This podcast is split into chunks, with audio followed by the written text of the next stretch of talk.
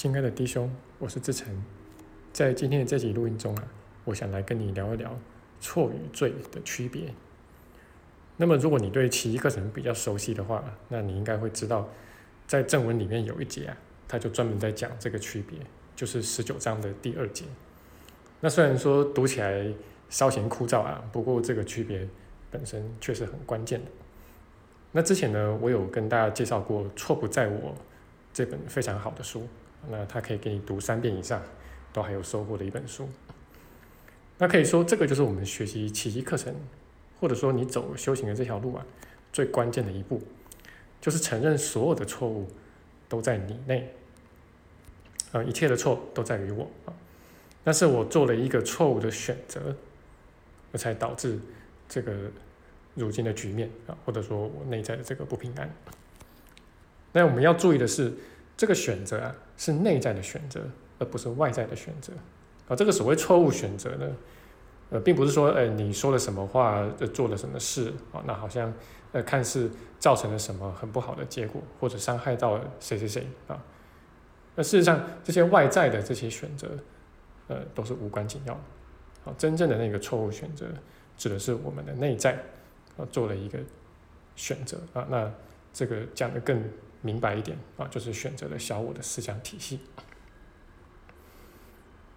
那反过来说呢，呃，你如果在你内在啊选择认同的是小我的话啊，那即便一时之间你的选择好像对了啊，比如说这个最近这股市啊啊不是这个大涨啊大跌嘛啊，然后呢这个呃如果你这个选择都对啊，在这个大涨之前买入啊，大跌之前卖出。但是其一个人会说，呃，如果你是跟着小我去做这个选择的话，啊，那么你的选择依然是错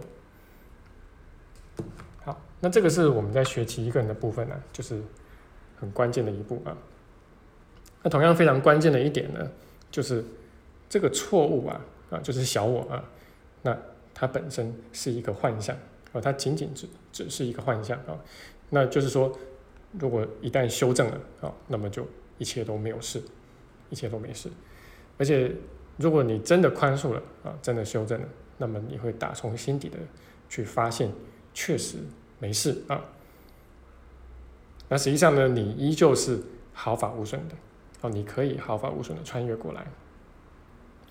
那所以这个错误啊，会跟这个修正啊，这个就是连在一起的。那与之相对的就是罪与罚啊，罪跟罚是连在一起的。好，那当我们把这个错误给当真的时候啊，哎，这个错误就会变成了罪，在我们眼里啊，就会变成了一个罪。那如果说你想要去惩罚啊一个人犯的错，不管这个人是谁，你想要惩罚他的时候，有这种念头升起的时候，那这个时候你就会把他的错误就当真的，那你就会相信那是一个罪。那这个也是奇一克人再三强调的，就是说这个惩罚。呃，并不能消除错误或者化解错误啊，它只会让我们把这个错误给当真而已。那你说，我们平常不是也常常会去想啊，自己在什么事情上面是不是犯了什么错？那这个是不是奇一克人所强调的啊，勇于承认自己的错误呢？那我认为并不是啊，因为通常我们在这样想的时候啊，第一个是我们仍然把我们做的事情呢，呃，很当真。好，那第二个是说啊。我们也没有认识到这个错误的源头。啊，我们还以为我们犯的错就是因为诶我们说了什么话，做了什么事，啊，然后诶伤害了什么人，但这个并不是我们真正犯的错误，啊，那你也可以说这个已经是这个果的部分啊，已经是这个枝微末节的部分，那真正的关键啊是你要去认识到这个错误的源头，啊。在于我们认同的小我，以及小我那个源头啊，就是分裂之念。好，那事实上，呃，只要是我们认同的小我啊，呃，我们就会相信自己是有罪的。那只是说，大多数时候啊，我们都会把这个罪啊的很大一部分啊给掩盖起来啊，我们会把它塞到这个潜意识里面去，不要看啊，或者说我们会把它投射到别的弟兄身上去。那就用这样的方式呢，把这个罪给隐藏起来。但是不管隐不隐藏吧，反正这个我有罪的信念呢，它一直是在那个地方的。所以你如果把它隐藏起来的话，好，那么你就会在无意识之中啊，要去投射出种种的这个自我惩罚出来。那这个自我惩罚呢，其实就是你活在这世界上，你经历到的任何让你感觉到痛苦的事情，哪怕是再小的事情都算。啊，比如说这个一只蟑螂突然冲出来，啊，然后你吓了一跳，啊，那这件事让你有小小的痛苦，啊，小小的惊吓，啊，那么这个也算。好，那这个奇迹课程不断的去给我们强调啊，就是说我们实际上从头到尾啊，只犯过一个错误。哦，那最有名的就是在这个正文的二十七章第八节嘛，梦中英雄，啊，讲到这个小小分裂一念啊，然后我们忘了对他一笑置之，啊，就是把这个小小的疯狂一念啊，就是那个分裂之念，我们把它当真的啊。那然后呢，还有更重要的哈，就是在这个正文的十八章第一节啊，同时也是很重要的一节啊，呃，他就讲的格外的清楚啊，他说我们其实只犯了一个错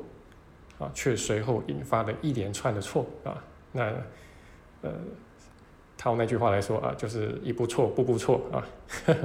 前面犯了一个错啊，然后后面就会连环错啊，那这个连环错呢，其实就是。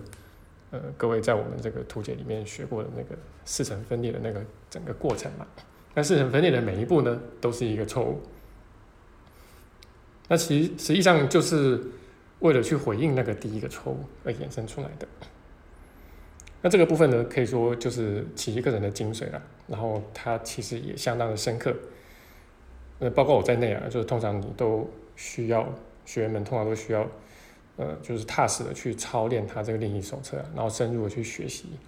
呃，他这个正文里面讲的一些观念啊，那而且需要好一阵子，那你才会真正的充分的意识到啊，不是只是头脑知道，而是真的充分的意识到，哦，原来从头到尾啊，就是我们只犯过一个错，那好在这个错误并不是真的，所以只要愿意修正，呃，也就一切就没事了。啊，那顺带一提呢，呃，因为这阵子疫情的关系啊，所以我们这个呃实体的工作坊啊，就呃一延再延了。那好不容易这个熬到这个十二月啊，这都快过年了，那终于有机会再开。那这次在过构思的过程中呢，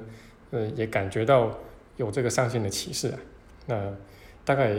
也是他希望我可以更多的看清我自己啊。那所以这次我们设的这个主题呀。呃，就是有史以来最直白的啊，看清自己的问题啊，也就是看清自己的错误啊，就是我们这次的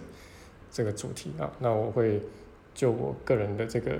学习的体验啊，那然后呢，还有从这个呃理论，然后从这个实修的部分啊，来跟大家好好的聊一聊啊。